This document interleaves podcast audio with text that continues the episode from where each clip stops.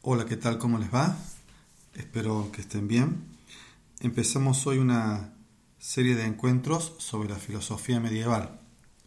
Hemos concluido con los tres grandes filósofos griegos, Sócrates, Platón y Aristóteles, y nos vamos a adentrar en la llamada filosofía medieval. Vuelvo a recordar que la filosofía que estamos estudiando nosotros, eh, por una cuestión netamente curricular, es la filosofía occidental.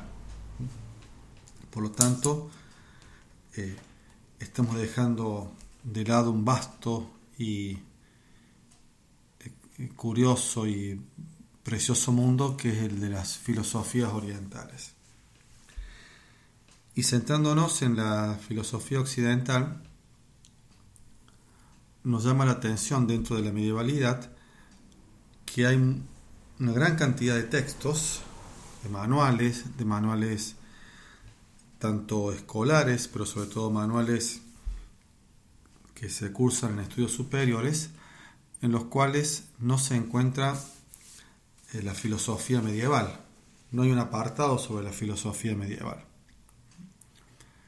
si podemos decir, llevamos muy poquito del siglo XXI, pero si contamos los 20 siglos de nuestra era, más los 5 de la era griega, son 25 siglos.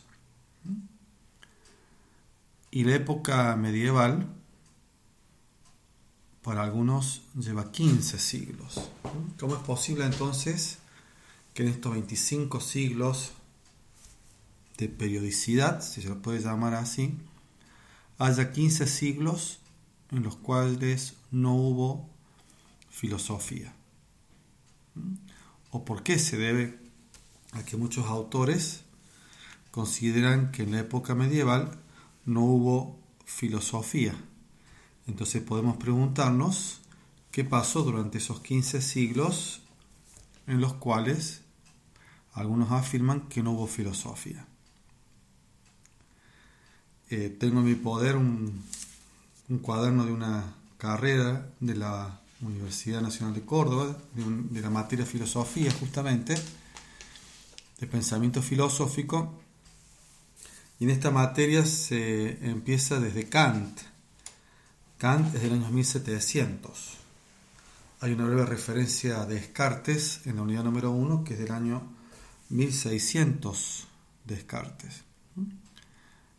Entonces, esto que es válido, evidentemente, eh, habría que ver desde dónde se lo puede afirmar.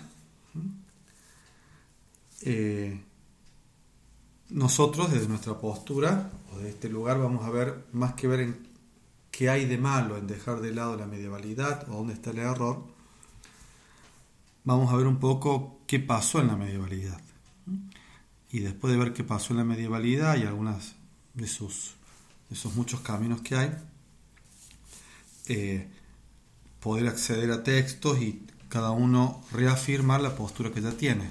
Como les suelo decir a los chicos en la escuela media, ya todos ustedes han llegado con una postura determinada en cuestiones éticas, en cuestiones morales.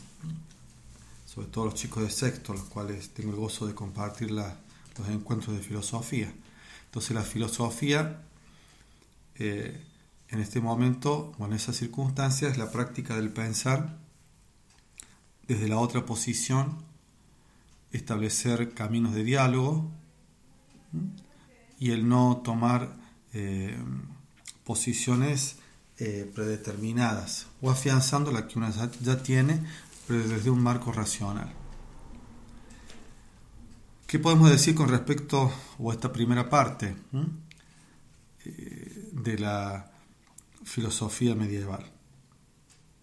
Es un hecho que es el hecho que va a estar marcado por la revelación cristiana. ¿Qué significa esto? Que con la muerte y resurrección de Jesucristo para la religión cristiana se instala un nuevo, un nuevo orden de cosas que es el de la revelación. Es decir, hay una serie de verdades que son trascendentes. La principal de ellas será la idea de creación de la nada, ya presente en el pueblo judío y con la progresiva cristianización de Roma, esa idea va a cobrar cada vez más impulso y más fuerza. Hoy estamos viendo solamente los aspectos, o en este primer audio, solamente vamos a ver los aspectos generales de la medievalidad. Y lo primero de ellos, como lo dije, la revelación cristiana para Occidente, el punto de partida de la medievalidad, empieza cuando empieza justamente esta época medieval. Para algunos autores empieza en el siglo, a fines del siglo I, o inicio del siglo II. Hay otros autores que lo ponen en el año 315, en el Edicto de Milán, por el cual se reconoce a la religión cristiana como aquella que es la religión del imperio. Para otros empieza en el año 325, la época medieval, con el concilio de Nicea, uno de los primeros concilios ecuménicos de la iglesia. Para otros empieza en el año 476, con la caída del imperio romano de Occidente, en manos de los bárbaros.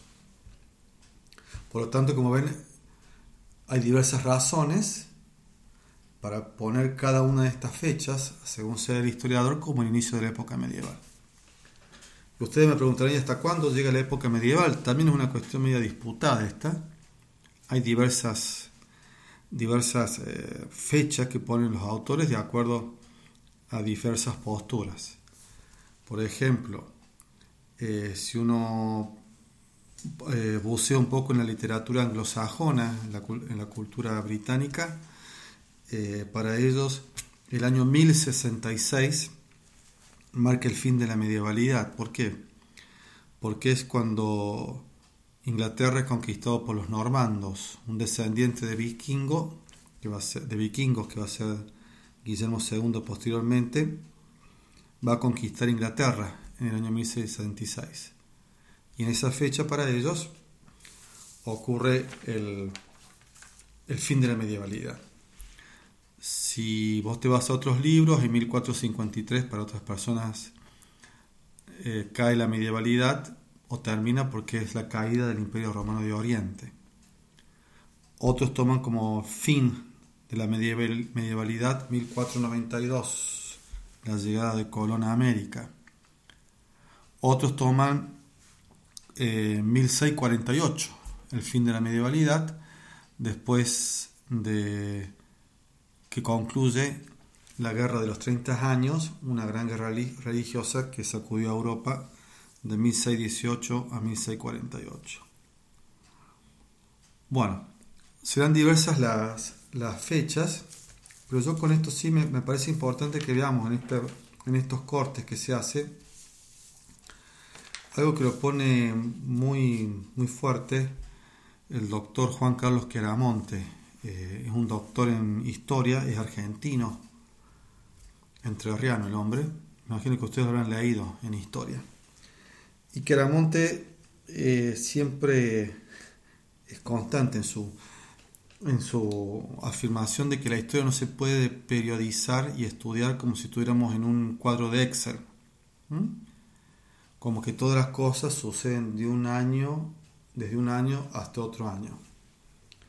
En este sentido también, eh, imagino que yo lo estudié el año pasado en pedagogía a Mariano Narodowski. Narodowski establece de que una periodización de la historia de la educación tiene una falacia muy grande que es la falacia de la covarianza. ¿Qué es la falacia de la covarianza? Es la, la falacia de creer que la historia de la educación es un todo homogéneo, es un todo totalizante y que se puede estudiar como si todas las cosas sucedieran bajo determinados efectos totalizantes, como puede ser, por ejemplo, qué sé yo, estudiar el periodo, eh, la educación en el periodo de Roca, o por ejemplo estudiar la educación durante el segundo gobierno peronista, o la educación durante el desarrollismo de Frondizi. También otro error establece Mariano Narodowski es estudiarlo desde el punto de vista legal, como si una ley pudiera instaurar un proceso homogeneizador. Por ejemplo, el famoso tema Ley 1420, Ley Federal, época menemista, Ley 21.206 de la sí, 20.206 de la época kirchnerista. Bueno, eh, ambos autores nos hacen ver entonces que es eh, la historia es algo mucho más vivo que poner fechas de inicio y fin y por lo tanto como establecen sobre todo el doctor Queramonte es ver cómo vivió esa época y bajo qué circunstancias se vivió el fenómeno que se está estudiando. sea cual sea la, fecha que tomemos, que nos hayan enseñado que hay que tomar, hay una gran dificultad en estudiar estos 15 siglos de historia de la filosofía. La primera es acceso a las obras para estudiar eh, los textos medievales. Aquí en Occidente, la lengua que nos va a facilitar estudiarla va a ser el latín y el griego. Por lo tanto, son textos aparentemente nos parecen oscuros, complicados, porque la lengua en las cuales fueron redactadas eh, fueron el latín y el griego. Y después vamos a ver, creo que en nuestro segundo capítulo, en el siguiente capítulo, que el tema de cómo llegaron los textos de los filósofos griegos hasta los medievales es un camino muy intrincado, muy complicado, no ha sido simple. Entonces el acceso a las obras con, este, con estos idiomas puede ser una complicación. La otra es un cierto dogmatismo que tal vez está presente y es que se establece que la época medieval ha sido la época oscura, la época en la cual no hubo desarrollo, no hubo crecimiento, no hubo progreso, una época en la cual se establece dogmáticamente de que no hay filosofía, sin haber tratado de leer a algunos de sus autores, de la gran cantidad que hay. Y la tercera dificultad, dadas las fechas, sobre todo que yo les, les, hice, les dije recién, es que hasta nuestras tierras, hasta América Latina, no llegó la medievalidad como tal, sino que llegó lo que se llama la baja medievalidad o el fin de la medievalidad, pero no ya la medievalidad en su esplendor. Em, volviendo un poco a establecer diversas em, posturas que hay frente al tema de la filosofía en la medievalidad, podemos decir que con la medievalidad entra nuevamente en el campo de la filosofía la experiencia. Esto que había estado presente en la mitología, que durante Grecia, con un esquema netamente racional, la búsqueda de las causas por sus principios, la búsqueda de los principios del ámbito netamente racional, el esquema científico platónico y aristotélico que se va a instaurar. Ustedes lo vieron muy bien a eso el año pasado, me, parece, en socioantropología. Bueno, todo ese esquema de repente vuelve a, ser objeto de disputa con la palabra experiencia.